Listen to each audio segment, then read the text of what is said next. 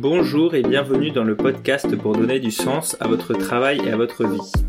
Aujourd'hui on aborde le septième épisode de la série pour développer le processus des lois du succès appliquées au sens du travail et de sa vie.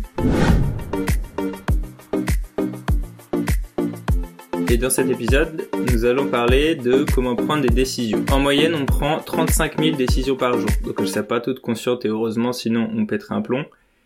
Mais si on réfléchit un tout petit peu, sur une journée de 24 heures, si on dort, mettons 7 heures, ça fait en moyenne une décision toutes les 2 secondes. Donc si on prend une décision toutes les 2 secondes, ça veut dire que prendre une décision c'est rapide, voire même ultra rapide, puisque 2 secondes, une décision, 2 secondes après une autre décision, le, la prise de décision est quelque chose de très rapide. Donc certaines vont être grandes, un déménagement, euh, un mariage, un choix de travail, d'autres vont être plus petites, le choix de vos vêtements, le choix de votre petit-déj. Au vu du nombre de décisions qu'on prend chaque jour, on devrait être des experts de la prise de décision. Et pourtant, comment se fait-il que nous bloquions pour prendre certaines décisions? Nous allons voir dans ce podcast comment nous aider à prendre des décisions, différents outils, différents exemples que je vous partagerai. Avant tout ça, voyons une distinction qui est très importante entre le choix et la décision. Le choix est le processus de sélection parmi différentes options disponibles. Ça peut être influencé par ce qu'on a vécu, par notre psychologie, par notre expérience, par notre éducation, mais aussi par nos émotions et nos croyances. Alors que la décision est l'action de sélectionner un choix parmi ce qu'on a eu auparavant. C'est finalement le moment où l'on sélectionne une option parmi celles qui étaient disponibles. Ensuite, on va agir pour mettre en œuvre la décision. Et donc la décision qu'on va prendre dans ce cadre-là va avoir plus ou moins d'impact sur notre vie en fonction du sujet de la décision et du choix a posé. Donc le choix est le processus de sélection d'une option et la décision est le fait de sélectionner une option parmi celles qu'on avait et de mettre en place ce qu'il faut pour pouvoir mettre en, en, application cette décision. Donc pour illustrer toutes ces prises de décision et tout ce qu'on va voir sur la prise de décision, je vais vous partager différents choix du coup que j'ai fait et qu'on a fait avec ma femme notamment sur le déménagement, parce qu'on a déménagé depuis qu'on est marié euh, quatre fois, et à chaque fois il y a eu différentes raisons, mais surtout différentes manières de choisir tel ou tel lieu d'habitation. Aussi parce que le déménagement est quelque chose que tout le monde peut être amené à faire un jour ou l'autre, et qu'il y a plusieurs manières différentes de choisir, et aussi parce qu'à chaque fois qu'on a pris la décision de déménager, on a pris un temps de réflexion pour se décider, on avait des critères qui ont évolué aussi au fil du temps, et donc tout ça, ça permet d'illustrer les différentes manières qu'on peut avoir de prendre des décisions. Donc après notre mariage, euh, on a voulu en fait prendre du temps pour nous et donc on s'est éloigné un petit peu de nos familles et de nos amis dans le but de prendre du temps pour nous pour construire un peu notre couple. L'idée à ce moment-là, c'était donc ça, mais aussi de que ce soit un lieu pratique pour nous au vu de différents endroits où on devait aller.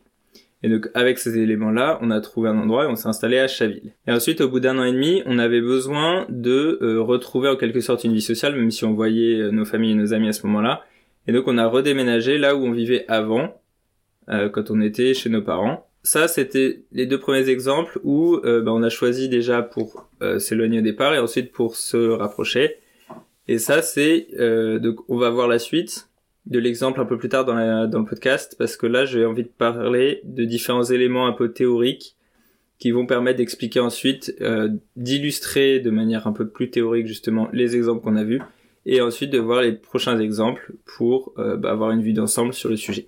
Donc on a vu qu'une décision peut être très rapide à prendre, qu'une décision est en soi très rapide à prendre mais que le choix peut prendre plus de temps.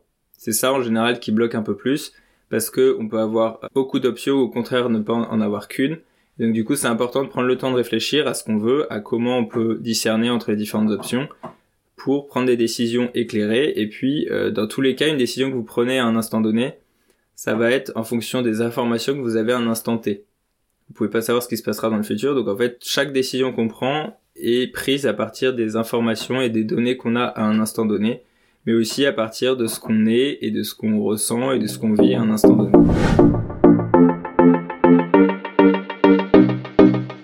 Qu'est-ce qui se passe si on ne prend pas de décision? Quels sont les risques que vous pouvez avoir ou vivre si vous ne prenez pas de décision? Donc le premier, c'est une perte de temps. Régulièrement sur Internet, dans les personnes que je rencontre, j'entends dire que euh, les gens regrettent une seule chose, de ne pas avoir pris des décisions plus tôt, de pas s'être lancé dans tel ou tel projet plus tôt dans leur vie. cette semaine, je lisais un, un post sur LinkedIn d'un auteur qui regrettait qu'une seule chose, de ne pas avoir commencé et de ne pas s'être lancé dans son projet plus tôt. Et l'autre chose, c'est qu'à la fin de notre vie, les choses qu'on regrette, c'est les choses qu'on n'a pas faites. Donc si on prend pas de décision, ben, ça veut dire qu'il y a des choses qu'on ne fait pas. Si vous prenez la décision de ne pas vous lancer dans tel ou tel projet, c'est éclairé. Donc ça veut dire que ce sera probablement pas un regret parce que vous avez pris le temps d'y réfléchir. Mais ce qui est très important, c'est que si vous prenez pas de décision, ça veut dire que vous évoluez pas et que vous avancez pas sur différents pans de votre vie. Donc c'est très important d'avoir en tête le fait qu'on a tous euh, besoin de prendre des décisions, mais surtout qu'on en prend tous toute la journée en permanence. Les deux secondes, c'est tout le temps en fait. Et ensuite, le fait de pas prendre de décisions, ça veut dire qu'on stagne. Et dans la vie, il n'y a pas de stagnation en fait. Soit on progresse, soit on régresse. Donc si on ne progresse pas, on régresse. Et donc on a peut avoir besoin euh, de prendre des décisions pour continuer à progresser. Les choix que vous avez et les décisions que vous prenez n'ont qu'un seul but, c'est vous mettre en mouvement et vous permettre d'avancer et de passer à l'action sur les projets, sur les choses que vous voulez vivre. Le fait que ce soit positif ou négatif, ça on y reviendra plus tard, mais c'est vraiment pas ça le plus important. Ce qui va compter, c'est d'utiliser les choix que vous faites et les décisions que vous prenez comme des moyens de passer à l'action et d'avancer. Le deuxième risque, c'est l'absence d'objectifs et de direction claire. Ça, j'ai l'impression d'en parler à chaque vidéo. L'absence de destination et d'objectifs sont des éléments très importants pour discerner justement et réfléchir parmi des choix que vous pouvez avoir. Si vous n'avez pas de direction, bah en fait c'est un calque, des éléments de contexte qui ne vous permettent pas de prendre des décisions. Et donc c'est tout l'intérêt d'avoir une direction et un objectif, c'est que ça vous permet aussi, quand vous avez un choix à faire, de voir quel choix, quelle option parmi celles que vous avez vous permet de vous rapprocher de votre objectif ou non. Ou si c'est un objectif que vous avez, ben, en théorie, c'est ça qui est probablement la bonne chose à faire. Et donc ça va vous aiguiller aussi dans votre prise de décision d'avoir une direction, un objectif. Le troisième point, c'est la perte d'opportunité. Le train passe, si on monte pas dedans, il repasse pas. C'est un peu les phrases goût de chaque instant comme un mouvement qui ne reviendra pas, c'est vraiment ça. Si on saisit pas les opportunités quand elles se présentent, bah, il peut y avoir d'autres opportunités, mais celles qui sont passées sont passées. Avoir peur de prendre des décisions et vous poser trop de questions, ce bah, sont finalement des choses qui vous bloquent, qui vous empêchent de passer à l'action et donc de prendre des décisions pour saisir les opportunités qui se présentent. Donc pour éviter ça, quand il y a une opportunité qui se présente, c'est important de prendre le temps d'y réfléchir et surtout de vous donner une date à laquelle vous prenez la décision, dans un sens ou dans un autre, que vous vous fixez une date pour prendre la décision d'y aller ou de pas y aller. Mais dans tous les cas, vous avez un moment où vous clôturez votre réflexion, parce que sinon des décisions et des réflexions comme ça, on peut en avoir en permanence. Et donc il y a un moment où il faut arrêter de réfléchir, prendre une décision en fonction, comme je le disais, des éléments que vous avez à votre disposition pour agir et pour continuer après de progresser dans un sens ou dans un autre en fonction de la décision que vous aurez prise. Ensuite, la peur ou les peurs. Je vais vous en citer quelques-unes qui peuvent empêcher la prise de décision. Je pense qu'il faudra que je fasse un épisode complet sur la peur parce que à chaque fois on y revient tout le temps. Mais la peur c'est un poison et on en est responsable. La peur peut vous bloquer et vous empêcher d'avancer, ça c'est vrai. Et en même temps, euh, comme le dit Jacques Brel, il y a des gens qui ont peur et ça c'est de leur faute. Des gens qui ont peur et qui assument pas leur peur. Ben, en fait c'est ça, c'est qu'accepter qu'on a peur, c'est pas grave, ça arrive à tout le monde. Et ensuite, passer outre si c'est quelque chose euh, qui, qui vous fait peur dans votre tête, ou bah, changer de direction, changer quelque chose pour sortir de la situation. Mais très souvent, nos peurs, elles sont dans la tête et dans, les, dans la réalité, il euh, n'y a aucun problème. Les peurs qui sont liées à la prise de décision, ça peut être la peur du jugement des autres, la peur du rejet, de l'échec, du succès, du changement, peur de se tromper, de prendre une mauvaise décision, mais ça, ça arrivera, ça vous arrivera forcément en fait. Peur de l'inconnu, de l'incertitude. Donc tout ça, c'est des choses qu'on pourrait voir beaucoup plus en profondeur. Là, c'est pas l'objet de cette de cet épisode. Si ça vous intéresse, dites-le moi en commentaire parce que je pourrais travailler sur le sujet pour vous en parler davantage. Donc maintenant, on passe à la partie plus décision, comment prendre des décisions. La première chose, c'est que quand on a une décision à prendre, c'est que normalement, on a plusieurs choix. Il y a plusieurs cas de figure. Le premier, c'est lorsque vous n'avez pas le choix. Il n'y a qu'une option, donc il n'y a pas de choix à faire. Ça, c'est vrai. Par contre, il y a une décision qui peut quand même être prise. Vous n'allez pas pouvoir choisir entre cette option ou pas parce que bah si c'est ça, c'est comme ça, c'est comme ça. Mais par contre, vous pouvez choisir la manière d'aborder la question. Vous avez un enfant qui pleure, vous savez pas pourquoi. Bah, vous n'avez pas le choix maintenant de euh, d'agir, de faire ce qu'il faut pour que euh, bah, le bébé se calme ou que il dorme ou que voilà, faut faire quelque chose. Euh, vous n'avez pas le choix, ça vous est imposé, c'est comme ça. Par contre, vous avez une décision à prendre.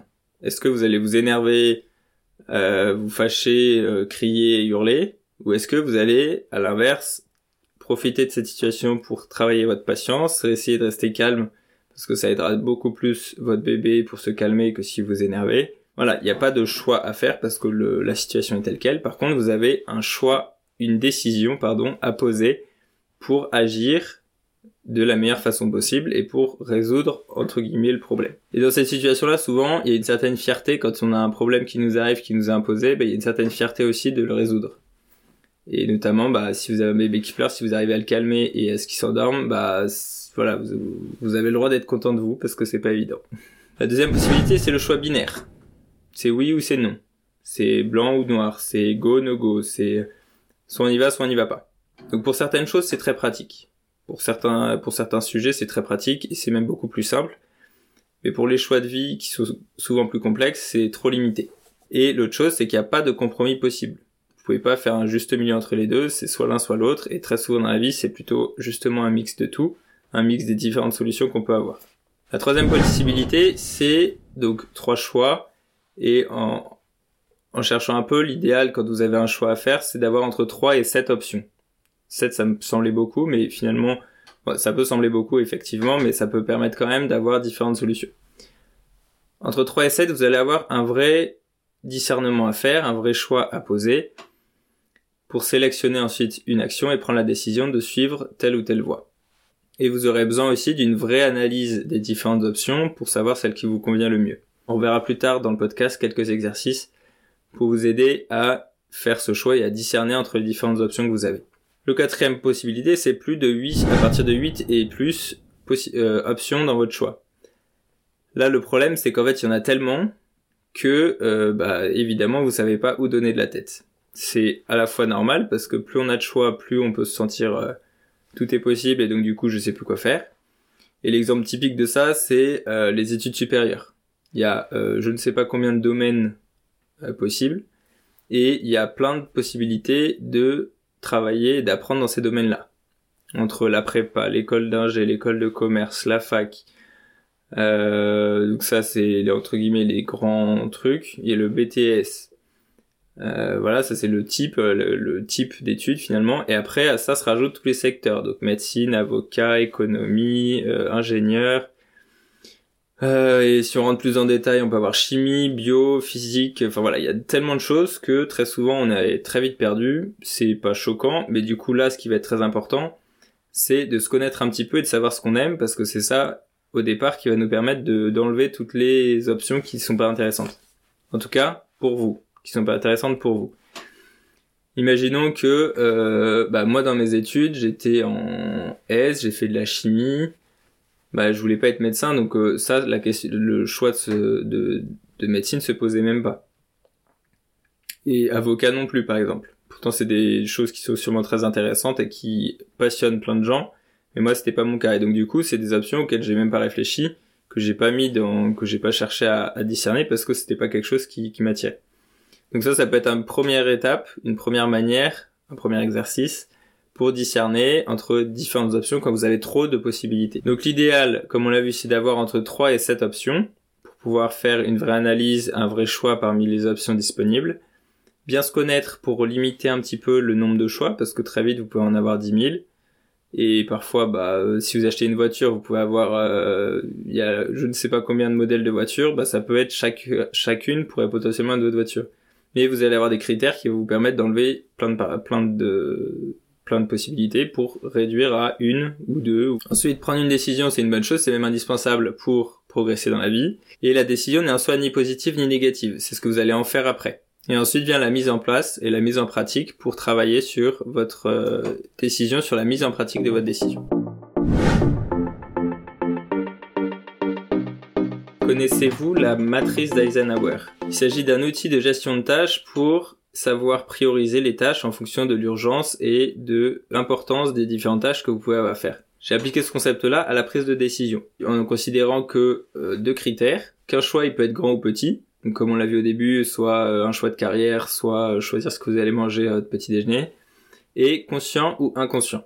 Et donc à chaque fois en les croisant comme la matrice d'Eisenhower, les grands choix inconscients qui sont euh, qui peuvent être le choix de lieu de résidence où là justement les critères sont parfois euh, inconscients et en l'occurrence dans l'exemple que je vous ai donné au début euh, quand on est revenu là où on habitait avant bah c'était exactement ça on est revenu là pour retrouver un peu les uns et les autres mais du coup on a les critères qu'on avait étaient plutôt inconscients on revenait là parce qu'on avait vécu là ensuite il y a les petits choix inconscient. Donc ça, c'est toutes vos habitudes, toutes les habitudes que vous faites tous les jours. Vous vous en rendez même plus compte et, c'est un gain d'énergie pour votre cerveau, donc c'est très bien. Ensuite, vous avez les grands choix conscients, où là, c'est tout ce qui va être choix de vie. Donc, euh, que ce soit un choix de carrière, comme je l'ai dit, un choix de lieu de résidence s'il y a certaines conditions qu'on verra plus tard, le choix d'un mariage, etc. Et ensuite, les petits choix conscients qui là sont bah, toutes les habitudes que vous voulez mettre en place dans votre vie, où au départ ça va être consciemment et, à force de répétition que vous allez les intégrer. Là, on a la matrice. Je vous ai donné des exemples à chaque fois et les conclusions qu'on peut, qu'on peut tirer pour chaque carré du coup, c'est que pour les grands choix inconscients, comme ils sont inconscients, ben ça coule un peu tout seul. On a l'impression que c'est assez évident. On fait ça, on a l'impression de le décider, mais en fait c'est parce que on est un petit peu entre guillemets conditionné par ça. Tout ce qui est choix inconscient, pareil, c'est des habitudes, qu'on les répète euh, sans trop se poser de questions, et parfois ça peut valoir le coup de réfléchir à ces habitudes pour voir si elles nous la, dans la direction et vers l'objectif qu'on s'est fixé. Parce que si c'est le cas, très bien continuer, sinon bah faut peut-être revoir certaines choses. Les grands choix conscients, les grands choix conscients sont ceux qui vont demander le plus de réflexion. C'est là où on va avoir différentes options, on va prendre le temps de réfléchir, faire des, des différents exercices pour discerner ce qui nous convient ou pas. Et donc c'est là, c'est cette partie-là qui bloque en général. Et le quatrième possibilité, c'est les petits choix conscients qui sont finalement peut-être les plus importants. Des grands choix conscients, on n'en aura pas 50 dans notre vie. Vous savez pas, euh, je, vous le souhaite, déménager 50 fois, ou euh, changer 50 fois de boulot, ou vous marier 50 fois. C'est des choix qui sont euh, très ponctuels, alors que vos petits choix conscients, bah ça c'est tous les jours. C'est sur les 35 000, il y en a peut-être 10 000 qui sont conscients. Très rapide, mais conscients quand même. Le reste, c'est des choses inconscientes la distinction grand choix conscient et petit choix conscient, réfléchissez juste à la semaine que vous venez de passer. Est-ce que dans votre semaine, vous avez pris une décision qui avait une grande décision dans votre vie? C'est possible, et si c'est le cas, euh, je vous félicite et, félicitations pour cette décision, quelle qu'elle soit. La plupart du temps, ça va quand même être, euh, ça va pas être le cas. Voilà, la semaine qui vient de passer, j'ai pas pris une grande décision de vie euh, qui va avoir beaucoup d'impact sur ma vie dans les prochaines semaines ou les prochains mois. Parce qu'on en a forcément moins, et en fait, c'est normal. À l'inverse, des choix, euh, des petits choix conscients, bah, c'est tout ce qu'on veut mettre en place dans sa vie et toutes les choses sur lesquelles on a besoin de prendre une décision. On oublie facilement les, les petits choix conscients parce qu'on les fait régulièrement et que c'est des choses euh, probablement de la vie quotidienne. À l'inverse, les grands choix conscients nous marquent beaucoup plus parce qu'un déménagement, ça a beaucoup plus d'impact sur notre vie.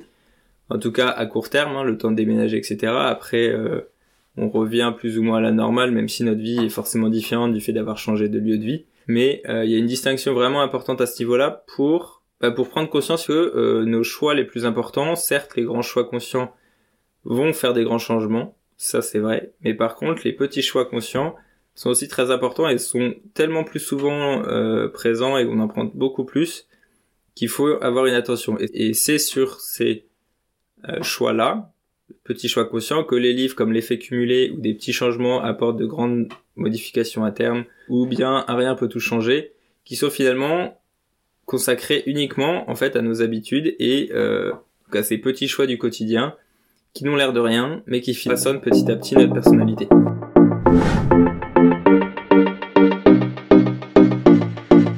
Quelques exercices, mais avant je vais continuer mon exemple des déménagements. Là on est installé à la Garenne Colombe, on a une opportunité de partir dans le sud. Quand on reçoit cette opportunité là, cette proposition, on est au mois de mars 2019 et on reçoit le mail et on se dit en soi bah pourquoi pas? En vrai, ça nous tente, ça répond à quelque chose qu'on avait envie de quitter la région parisienne. Une opportunité se présente, donc faut vraiment qu'on prenne les moyens d'y réfléchir. Et on se donne un mois. Donc euh, mettons qu'on reçoit le message, je sais plus quand c'était, mais mi-mars mi-avril, on se dit, on décide ce qu'on fait. Et donc ça, déjà, ça cadre les choses. C'est pas une décision qui prend 10 ans, et quelle que soit la décision que vous pouvez prendre, même si elle est importante, c'est très important de vous fixer un délai parce que sinon vous risquez de ruminer ça euh, sans prendre de décision et, du coup de pas avancer parce que vous êtes en réflexion depuis 10 ans et donc après bah en fait c'est plus une réflexion au bout d'un moment. Donc on réfléchit à ça, on a un rendez-vous pour savoir un peu plus de quoi il s'agit. Après on réfléchit, on sait qu'en partant dans le sud, on s'éloigne de nos habits de famille, ce qu'on avait voulu retrouver en allant à la Garenne. Et en même temps, euh, bah ok, on les verra moins souvent, mais on pourra toujours venir à la région parisienne, on pourra toujours les voir, s'appeler, et donc en fait, on, du coup, on décide d'y aller. Et puis l'autre chose qui était euh, une autre manière qu'on avait utilisée pour réfléchir, c'est de se dire, mais en fait, qu'est-ce qui nous en empêche? Bah hormis ça, bah rien nous en empêchait. Il y avait cette, ce point-là. Et le deuxième point, c'était de se dire, est-ce que cet inconvénient-là, qui en est un quand même, comment on se sent par rapport? Est-ce que c'est complètement bloquant ou est-ce qu'au contraire, est-ce que c'est acceptable pour nous aujourd'hui euh, au vu de là où on en est dans notre vie à ce moment-là? Et pour nous, ça l'était. Du coup, on a pris la décision de partir. Une fois cette décision la prise, on a dû agir pour mettre en place cette décision. Et entre le moment où on a pris notre décision et le moment où on a effectivement déménagé, avril 2019, on prend la décision et on a déménagé en novembre 2019. Donc il y a eu quand même neuf mois, donc une grossesse. Neuf mois pour arriver à euh, concrétiser la décision qu'on avait prise. Comme on prenait la décision de partir en, en, de déménager, il fallait que je trouve un travail et donc du coup ça a pris un peu de temps et j'ai fini par trouver pour, pour, pour qu'on puisse déménager dans le sud. Un autre exercice qu'on a utilisé pour réfléchir à cette décision, c'est de se projeter rester à Paris et se projeter partir dans le sud. En fait, en réfléchissant à ça, et ben en fait, euh, on était beaucoup plus attiré par le fait de déménager. Et puis moi, la deuxième question qui était très importante pour moi, c'est de me dire, j'ai pas envie de euh, renoncer et de dire on n'y va pas, parce que je veux pas me dire toute ma vie qu'est-ce qui se serait passé si on avait déménagé. Et si on regarde les trois dernières années, ben en fait, on a déménagé en novembre, on a eu énormément de chance parce que quatre mois, cinq mois plus tard, on était confinés. C'était beaucoup mieux dans le sud. On avait la chance d'avoir un jardin à ce moment-là, et donc c'était beaucoup plus agréable à vivre que euh, si on était resté en région parisienne. Et durant les neuf mois où j'ai cherché un travail dans le sud, euh, chaque semaine, on se reposait la question est-ce qu'on veut toujours déménager?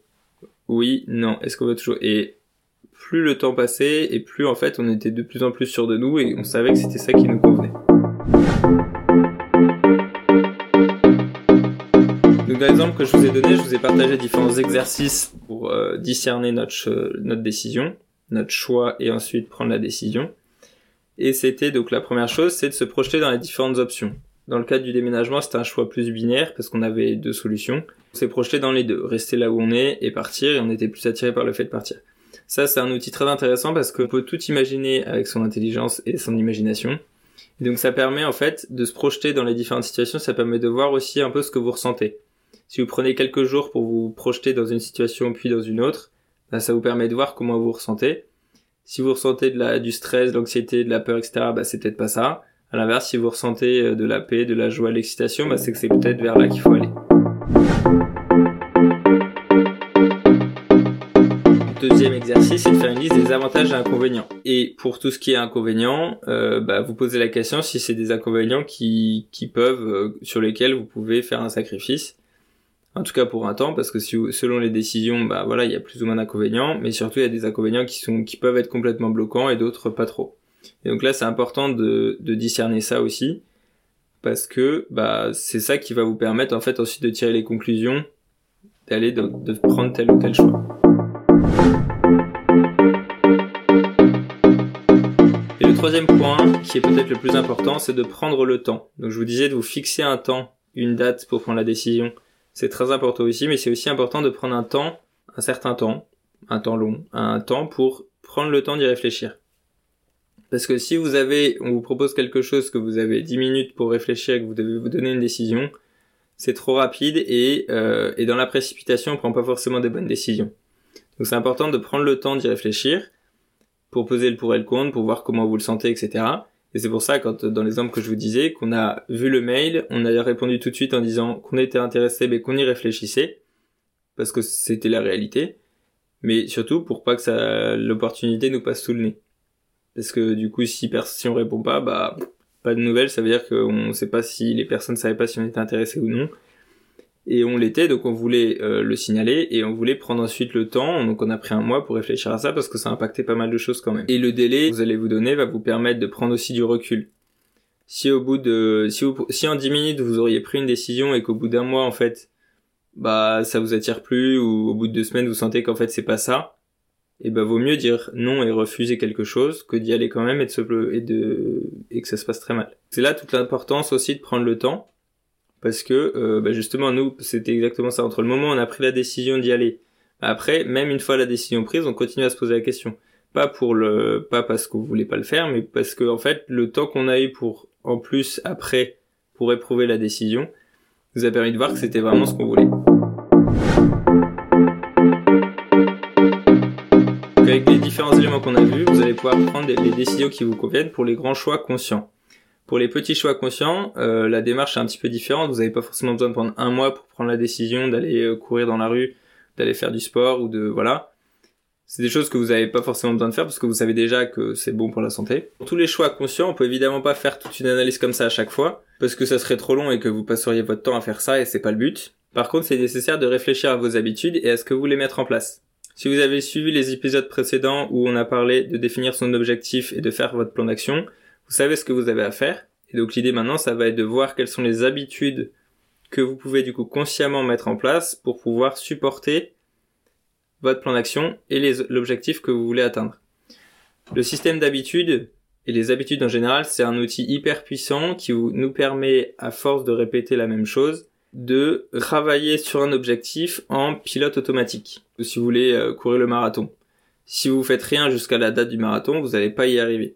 Par contre, si vous voulez faire ça, mais que, et en parallèle, vous prenez l'habitude de courir, vous prenez l'habitude de vous entraîner, et eh bah, vous y arriverez d'autant mieux, et puis, euh, et puis vous aurez pris l'habitude aussi au fur et à mesure. C'est pareil pour, euh, pour parler, pour chanter, pour euh, écrire. Si vous le faites régulièrement, bah, vous allez progresser petit à petit.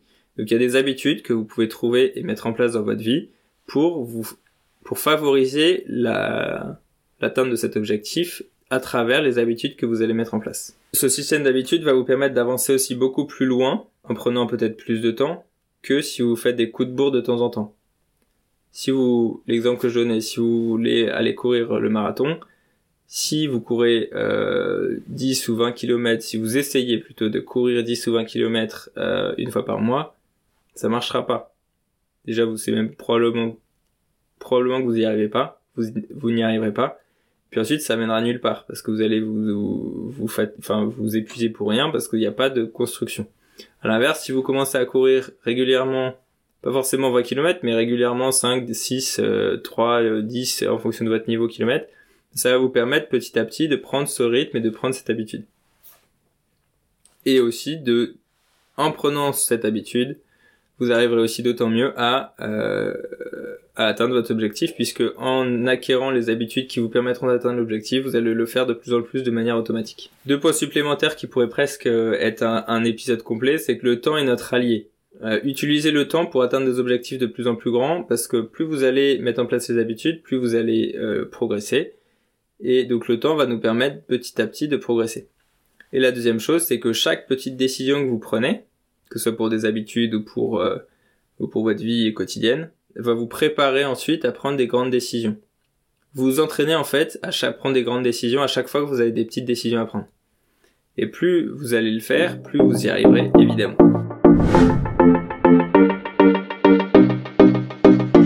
Donc on a vu les principes pour avoir un bon objectif, les principes pour appliquer son plan d'action. Le choix que vous avez maintenant à faire, c'est de définir les habitudes qui vont vous permettre de travailler et d'atteindre votre objectif, qui vont vous aider à travailler et atteindre votre objectif. Ces habitudes-là, avec les connaissances que vous avez aujourd'hui, vous pouvez les choisir. Et avec l'expérience que vous allez acquérir en appliquant ces habitudes et en apprenant avec votre expérience, bah vous allez pouvoir adapter après ce qui a besoin de l'être pour continuer de progresser et tout en construisant votre système d'habitudes qui va vous permettre de travailler tous les jours à l'atteinte de votre objectif. Les deux questions à vous poser, c'est quelle habitude avez-vous besoin de mettre en place? Vous pouvez le partager en commentaire. Et la deuxième chose, c'est avec quel état d'esprit vous avez besoin d'aide pour continuer à travailler et pour utiliser ce système d'habitude pour, travailler sur votre objectif. Dans le prochain épisode, on verra comment tirer les leçons de ces échecs, de ces défaites, des choses qu'on n'a pas réussi à faire pour pouvoir s'améliorer et progresser la fois suivante. En cliquant sur le premier en description, vous retrouverez euh, le résumé des exercices et des principes qu'on a vus euh, depuis les premiers épisodes du podcast, premiers épisodes de la série euh, actuelle, pour que vous puissiez travailler sur ces différents points. Et comme il reste trois épisodes à cette série, je compléterai le bonus que vous allez recevoir au fur et à mesure des épisodes. Abonnez-vous si ce n'est pas déjà fait. Bonne journée, soyez proactifs, soyez simples. À la semaine prochaine.